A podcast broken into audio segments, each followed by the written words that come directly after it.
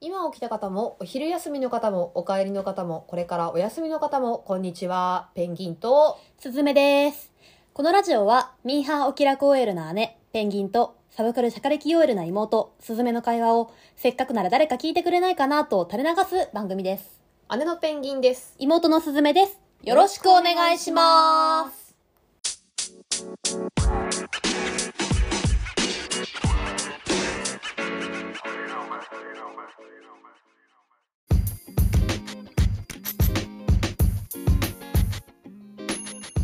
はい、始まりましたね。よろしくお願いしお願いしまます。す久しぶりですね。ちょぴっとね、飽きましたね。もうはい10月の、えー、今日が明9日日。 10日です明か日とか。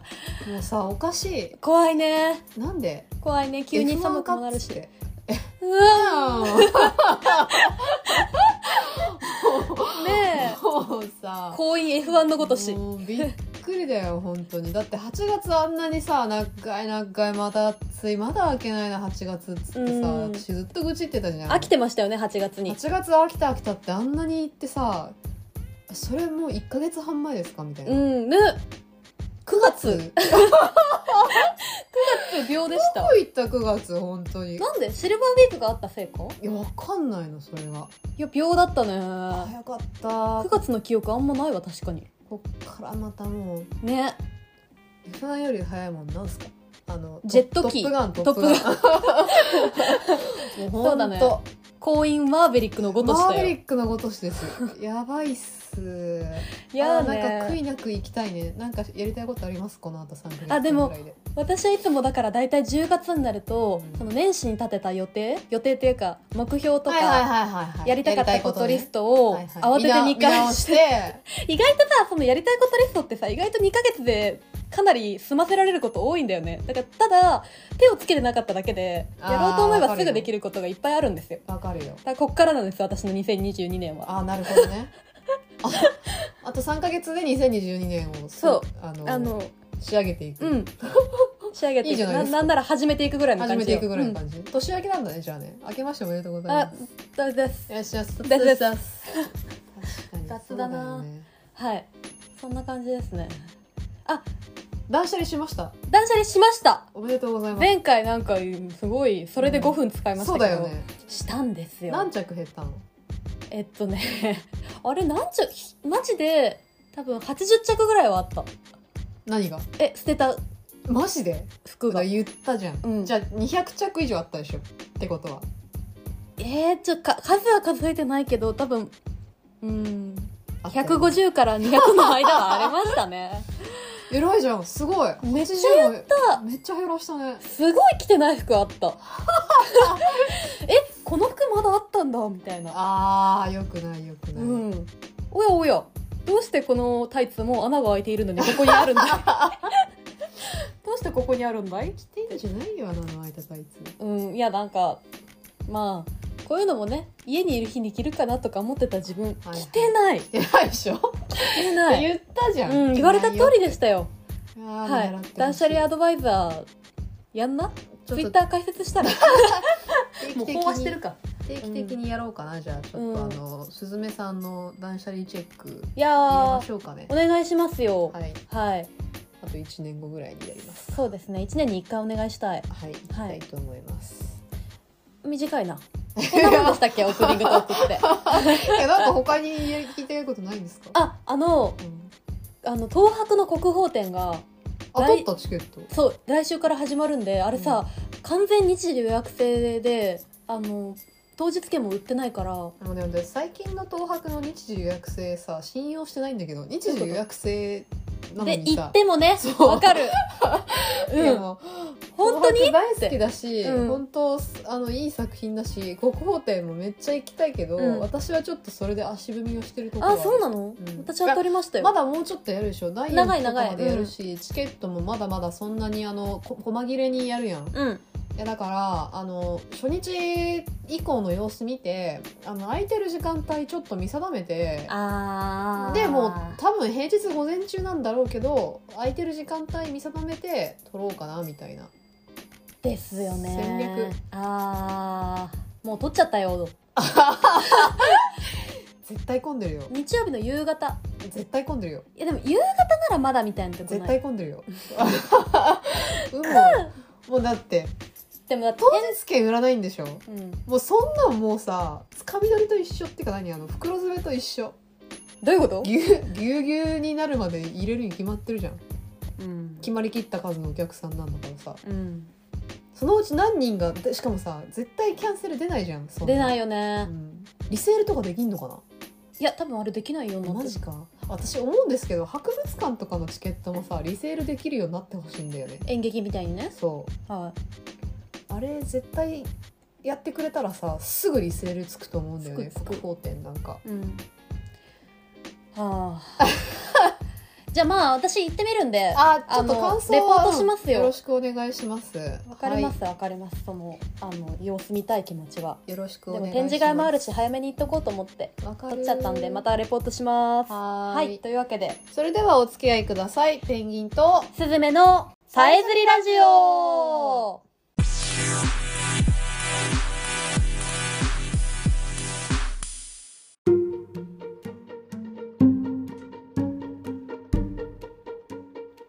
はい本日のメインコンテンツいきましょうかはい行きましょうちょっとごはめいん、もぐもぐ もぐしてますすね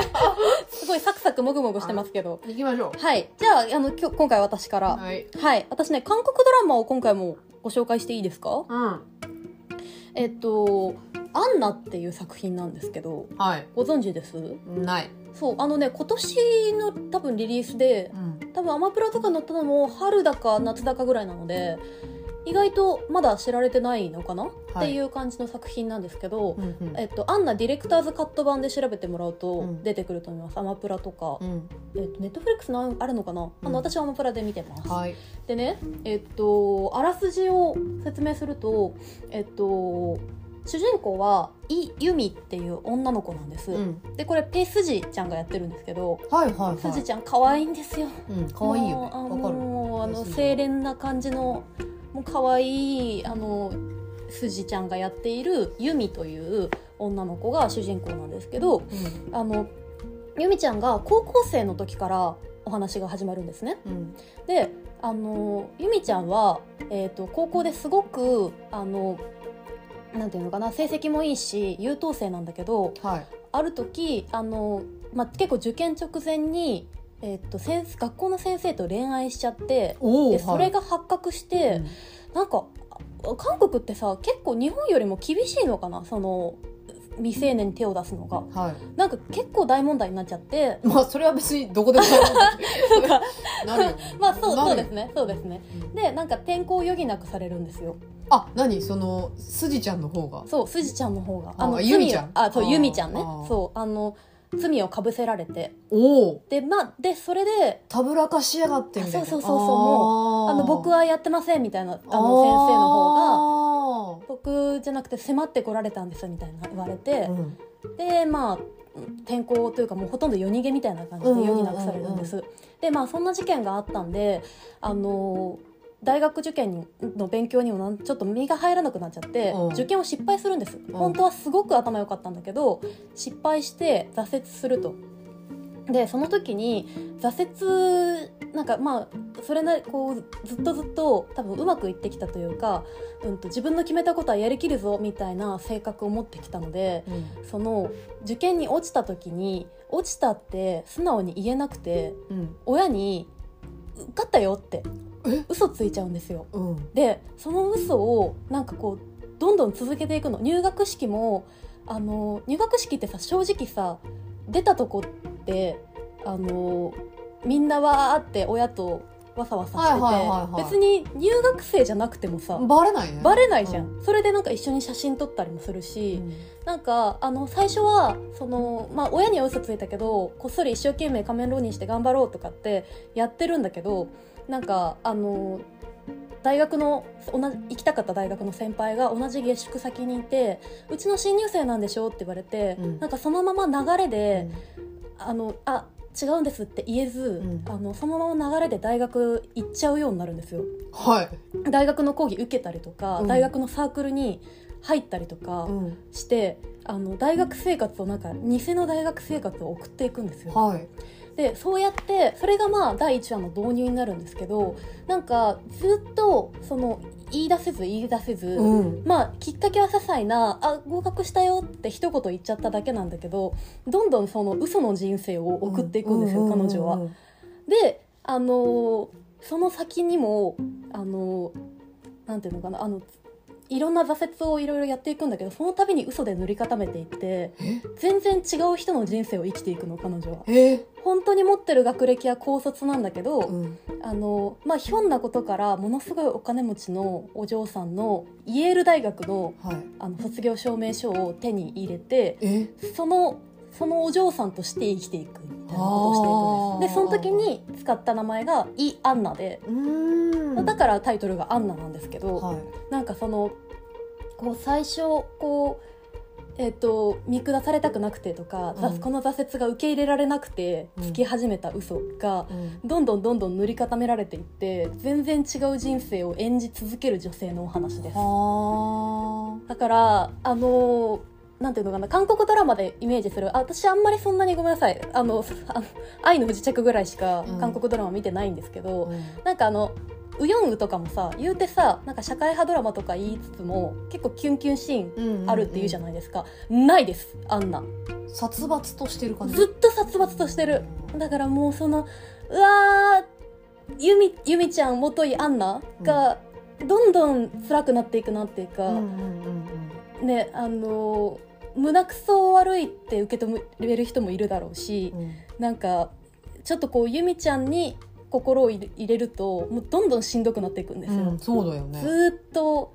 バレるんじゃないかっていうなんか危機にさらされてるし。うんでももうここまであの気づいてしまった地位を、うんあ本当に地位がどんどん高くなっていくんです、はいはいはい和はを得るごとにあうん減るごとに、この気づいてしまった地位とかお金とか環境をは崩せないしいっていう中で、うんうんうんあのなんかそれをあのポーカーフェイスでやり過ごしているユミちゃん見てると本当に辛くなってくるんですよ。うんうんでもなんていうのかな映像とかがなんていうのかな不し不必要なシーンがあんまりなくてあの変におどろおどろしくもしないしあー割と淡々としてるんですよひたすら淡々と淡々とあのバレそうなところも、うん、と塗り固めるところもあのちょっと暗めの映像なんだけど淡々とやり続けているのでなんかあーギリバレないかもみたいな。のがこう追体験できてすごくその映像センスもいいなとうんうん思ったりします。はいはい、であのちなみにこれあの、えっと、アマプラで検索すると通常版とディレクターズカット版の2種類が出てくるんですね。でどっち見るか迷うかもしれないんですけど絶対にディレクターズカット版を見た方がうんいいらしいです、うんうん私はディレクターズカット版しか見てないんだけど、うんあの通常版は6話でディレクターズカット版は8話あるんです。結構長いなそうだから相当あのカットされてて、うん通常版の方がなんかねうこれね中国中国じゃないです韓国本国で揉めたらしいですねあの勝手にカットされて6話分にされちゃってなんかいろいろ問題になってそのカットした方の会社が監督に謝罪するみたいなことがへーあったほどらしいので、やっぱ意図がね6話の方だとあんまり入ってないらしいんです、うんで何がカットされてるのかけあの検索して見てみると、うん結構重要なシーンがなくなってるんですよね。うんであのそれは私があここがあってよかったなって別にそのあのネットで調べる前から思ってたうんシーンであのいなん各話の割と最初の方になんか登場人物たちのあの小さい頃小さい頃っていうか、まあ、中高生ぐらいの時のうんあのお話が出てくるんですうよ。んうんなんかまあえっとすゆみちゃん、うんゆみもといあんなちゃんで言うとなんかいお家に来たあのイギリス人のあの女性にポーカーフェイスを教えてもらうう、んうんうん人に自分の気持ちを悟られちゃダメよみたいなことうを、んうんうん結構なんかその人も多分結構いろんな あのなんていうのかなあのよく腐って韓国に来たんだろうなみたいな曰くっぽい女性なんだけどその人に教えられるみたいなシーンがあって、やっぱそこでなんか自分の意思を突き通してあの自分の実現するためには嘘も必要なんだみたいなことを学んだんだろうなみたいな行動原理が見えるんですよ。あーはいはいはいはいであのゆみちゃんの、えー大学の先輩ですごいあの正義感の強いで大学卒業した後あの記者になるうん新聞社の記者になる先輩がいるんですけど、えっと、その先輩で言うともうなんか中高生の時から先生のそれこそ由美ちゃんが罪かぶせられたみたいなさうんそういう大人たちの汚いところがあの、まあ、いろんな学校であったんだろうけどその、えっと、先輩はもう中高生の時からそういうの絶対許さないみたはいいはいはないシーンがあったりとかなんかいろんなあの登場人物たちの行動原理がうんこう育ちっていうシーンで見えてくるんですよだうんからそれはねあのやっぱり絶対あった方がいいうんうんなって思うんですよね。であのそういう行動原理が挟まってあこの人はこういう性格なんだなっていうのが見えてきたうん中で、まあ、見えてくるのがこう間に挟まりながらあのその今の登場人物たちうの,、んなんあのやり取りうんうんうんその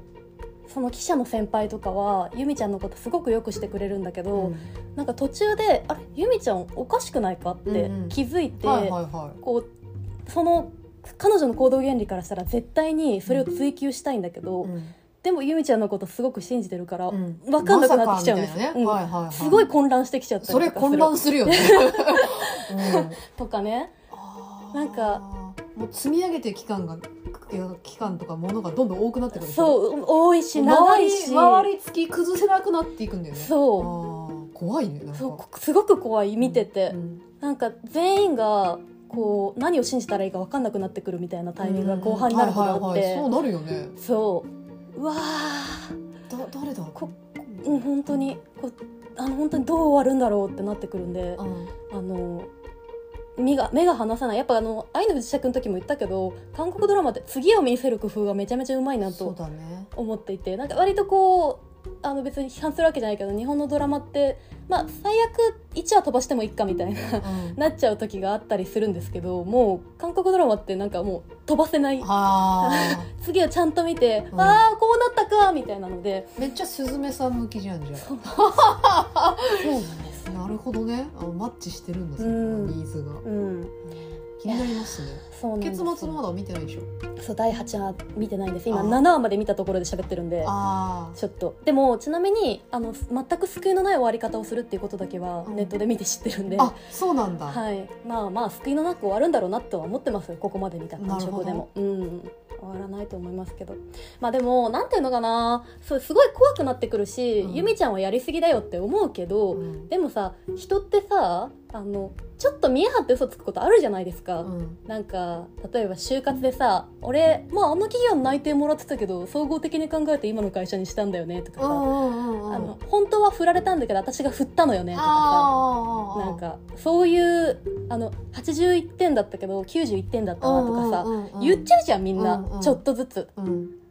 だからだからこそ身につまされるというか、うんゆみちゃんも結局それがなんかちょっとずつ積み重なってそうなってきて、うんまあどんどんちょっとエスカレートはしちゃうけど、うんでもなんかそれぞれの人の心にあるさちょっと見え張って嘘ついちゃった経験とかそういう気持ちが、うんこうあるからこそゆみちゃんをこう他人事として見れないというかあー見ててしんどくなってくるっていうこの作品の面白さなんだと思います。昔のささくれいじくられるみたいな気そう持ちだねそうそうそう、あれそのささくれ、まあ、あることは知ってたんだけ知ってたんもどうなくても別に良かったそのうにそうそうそうなんでもう一回向こうとするんだみたいな、そね、うそうそうそうそうはあだから結構誰にでもうんあの別に韓国がどうにもあのどどこの国に住んでいても何歳でも誰でもなんかみんな思うと思いますこれは。なる身につまされると思いますのでぜひちょっと見てみてください。ほどはい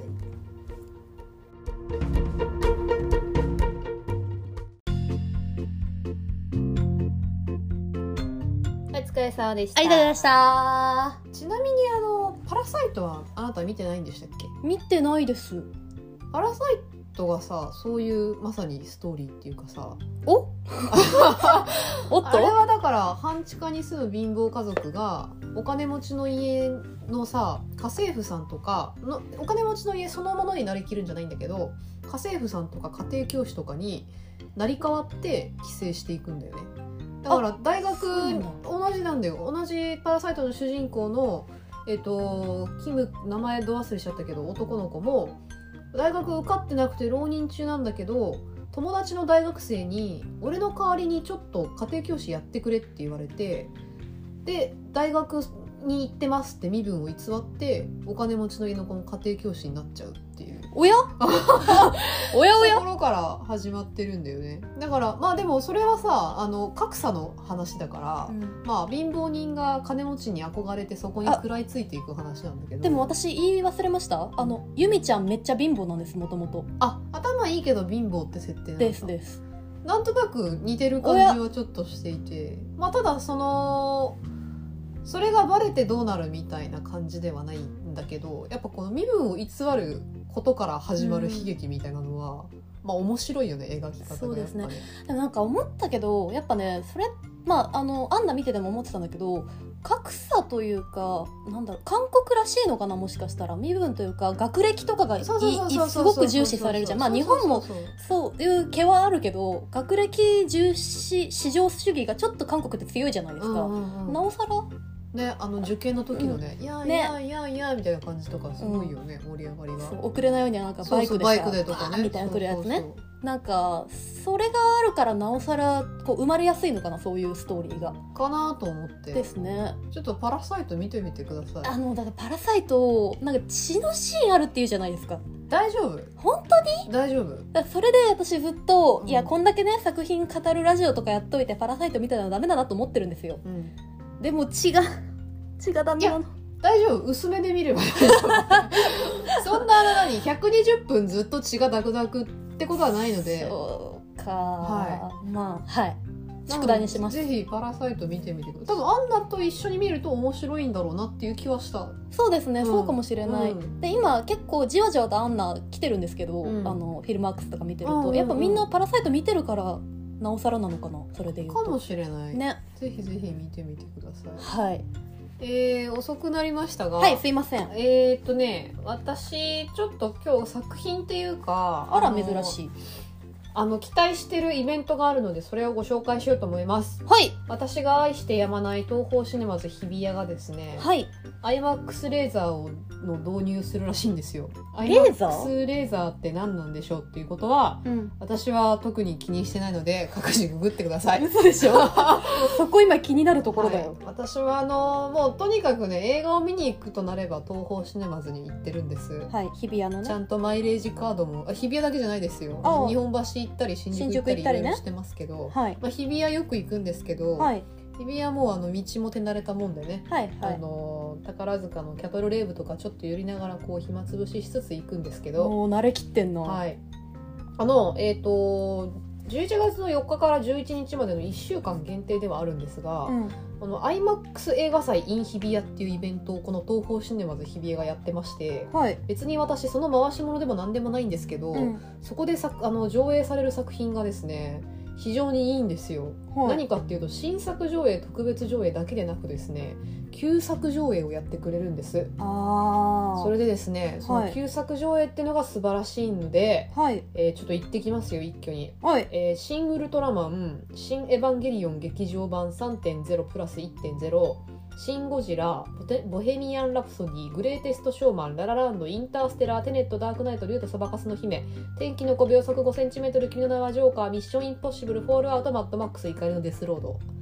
あーでも」やっぱりラップはいあのー大画面で見るに値するものがいっぱいあそうですそうですあありでますね新作もですね「すずめの戸締まり」「トップガンマーヴェリック」「ワンピースフィルムレッド」に「ルネフムレーミングドキュメンタリーボリューム1」「デイビッド・ボーイ」「ムーン・エイジ・デイ・ドリーム」とですねはいえその他にもなんとですね、えーハッブル 3D とか「ビューティフル・プラネット」「アンダー・ザ・シー野生に生きる」といったですねこれはドキュメンタリーなんですよはいドキュメンタリーも IMAX で見れるしかもこれ全部ねあの宇宙系とかさ自然系のさあ大画面で見てえあなはーいっはていいう、はいはいあのドキュメンタリーなんです、はいはいはいはなんて素晴らしいこんなのさ1週間で終わるわけなくないい一週間しかないので今言ったじゃん1週あ間ごめん 今言った大事なとこ聞き11すぎ月4日から11日までしかやんないんですよもっとやれもっとやれいいぞうんもっとやれ、てかせめてさ9日間やってほしいですよね土日挟んでほしいんで本す当よですねああなんでかな、まあ、この声が一つでも多く届くことをあの、はいお願いしておりますけれども、はいきっと力あるよこのラジオ私はです ね私何見に行こうかなまだちょっと予定出てないんで、うんあのー悩ましいところではあるんですけどうーん何見るあんたなら何見るえー、でも「シン・ゴジラ」と「ボヘミアン・ラプソディ」もう一回劇場で見たいかなあーいいですね私もですねあー私ね「新エヴァ」と「新ゴジラとあね」新エヴァ見たい、ねうん新エヴァ見たいです新エねヴァ」と「新ゴジラ」と「テネット」とテネットテネット大画面で見たらさ頭バグっち ゃうよ「テネット」と「ミッションインポッシブル」もねあーいいです面ね白いんですまあ私「フォールアウト」よりは「ローグネーション」の方が好きなんですけどあーその違いがわからないですあけ えっどとですね「フォールアウト」の1個前が「ローグネーション」なんですけど、はいローグネーションの方が好きなんですけどあのまあ「フォールアウト」もまあ好きですうーんなのでふーんとか言っちゃった フォールアウトもまあいいでしょうマッドマックスも一回見たいですねマッドマックスねマッドマックス見てないですか見たことないですね全然どんなかのイメージでもできないあんまりマッドマックスはですねあの目的地に行ってまた帰るだけの映画なんですけれど もはいあのいいのそんなこと言っあていいですいいですいいですみんなそれ同じことやってるんでええあのー SF にほぼ近い映画ではいあの資源がほぼ枯渇した地球がテーマでしてはいそこでですねこう独裁政権があるんですけれども、うんそれが非常にこう女性を虐げる政権なので、うんそこの一等兵としておん女ながらに活躍しているフュリオサと呼ばれる女兵長があの囲われている女の子たちをそのオアシスから脱出させるっていう映画なんですね。うんでまあ脱出させるんですけど行くあてがないので戻って支配の支配を転覆させた方がいいということになりそれ最初からさ脱出させる前に思うだ戻ろるっていうであの前半はとにかく脱出するんですよ、うんなのであの支配されている帝国の人間たちがたくさん襲ってくるうーんで主にそれがあの、まあ、デスロードという通りですね、はいもものすごい改造した車で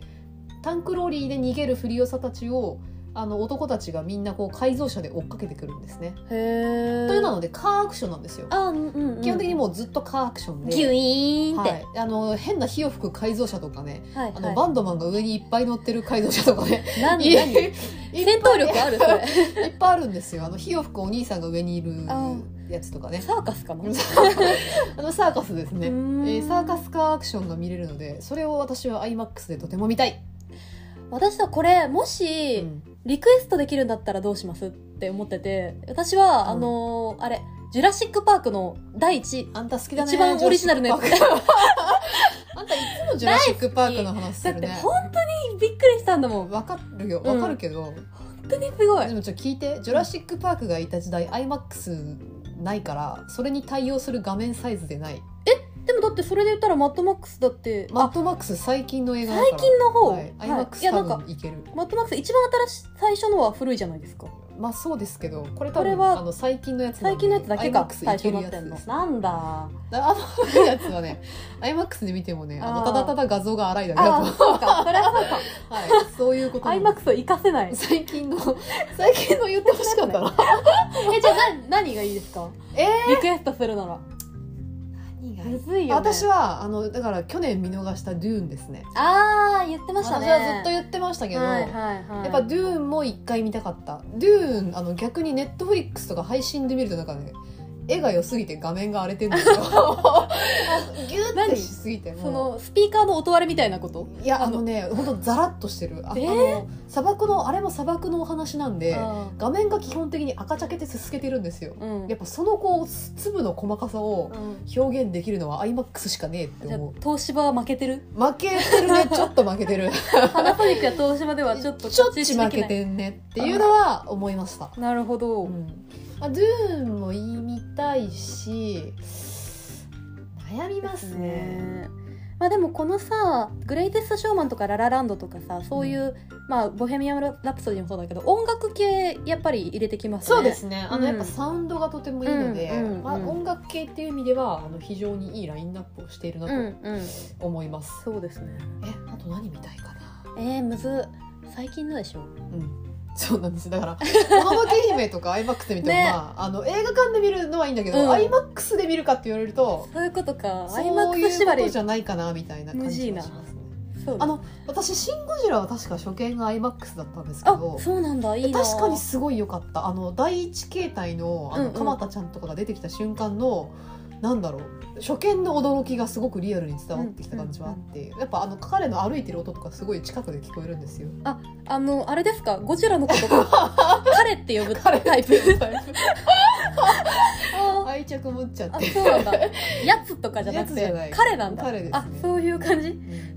あ今ちょっとそれで笑っちゃってあの見たかったよ作品出てきてたのにどうすえるどう する ごめんいやでも突っ込まずにはいられなかった、まあ、でもはいとにかく非常にね、あのーもう楽しみすぎるあのそうですねお祭りがやってくるので、うん皆さんぜひ一緒に楽しみましょう。はい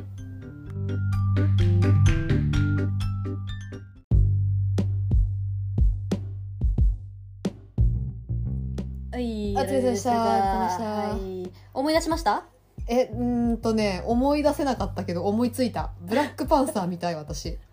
ブラックパンサーって何あのマーベルのはいヒーロー系映画なんですけど、初めてマーベルシリーズで、えー、とノーベル作ノーベルじゃないわ、 えっと、アカデミー の作品賞にノミネートされた作品があって、はいまあ、要は全員黒人の役者さんとかスタッフを使ってはい、あの映画が1本作られてるんですけど、うんえっと私も実は見れてないんですよ「うんブラックパンサー」でもすごい評価高いから「ブラックパンサー」見たいなって思っててしかも今度「ワカンダ・フォーエバー」って続編やるんで、うん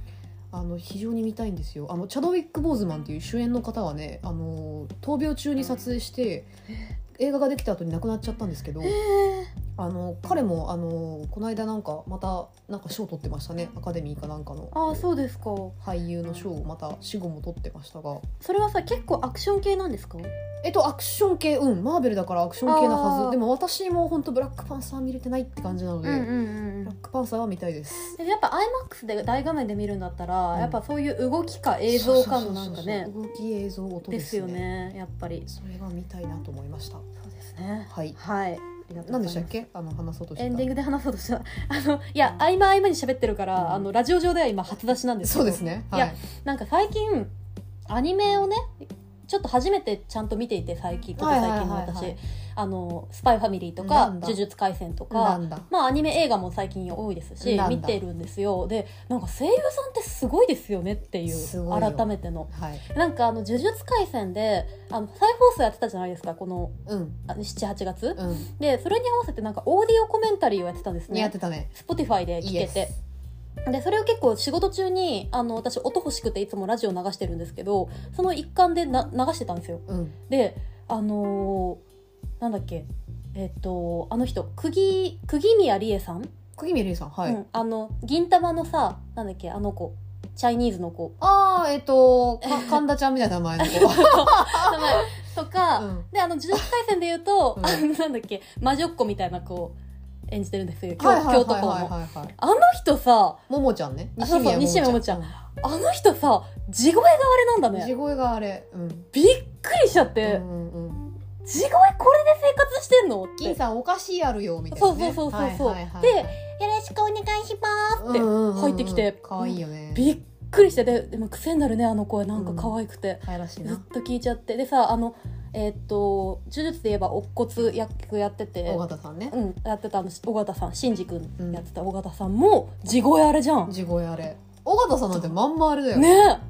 れで生きてんのと思ってやっぱあの声優って声が才能だからさ、うん、いやって思ってて、うんだからやっぱもともと生まれ持ったものがすごいんだなって思ってたら、うんあのスパイファミリーのアーニャをやっている種種崎さん種種崎種村種種崎村種崎さんじゃないかな種崎あつみさんじゃなあですい、うんのもうなんかスパイファミリーも Spotify やってて聞いたら、うん、全然違うあの違うよねうん種崎さん違うねびっくらこいってわかこれるはこれでうん、普段この声なのにどっから出てんだろうね出てんのみたいなおはだざますみたいなそうだからその両曲を聞いてしまいなんわかかる衝撃を受けたっていう話ですあーあのそれで言うと夜役のさ、うんえっとさえっとと、 さ。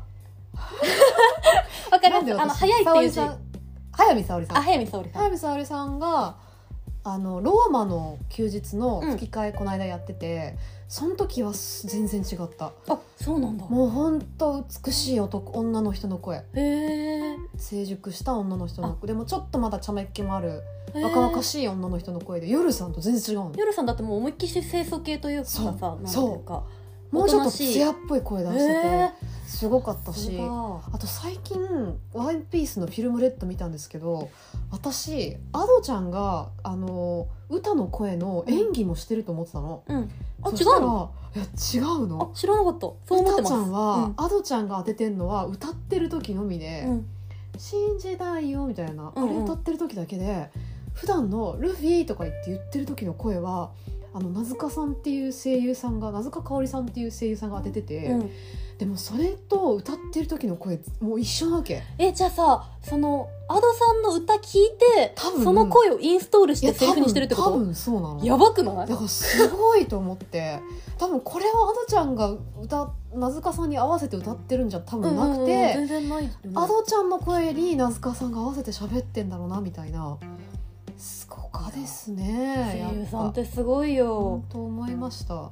この間あの「朝一でさ声推しやっててほあの福山潤さんっていう、うはいえっとコードギアスのルルーシュ役とか、はいコロセン暗殺教室のコロ先生役とかやってる声優さんが出てたんだけどもうその人も本当全然出してる声毎回違う声出してて。へーもうキャラごとにもう声が全部違うからうわすごいって思ったんだよねすごいねでもなんかさ桜井貴宏とか津田健とかは声そんな変えてないけどなんか息あーの出し方で違うなみたいな時もあるじゃんわかりますわかりますあの地声もむっちゃ色エロいんだけどそうそうそうそう でもなんかあの演じるとよりなんか違う時ある、なんか息継ぎの仕方とかなのうわみたいなか、うん声の低さなのかわかんないけど声は一緒に聞こえるけど、でも全然違く聞こえるみたいな、うんあれもすごいよねすごい技術ですよね本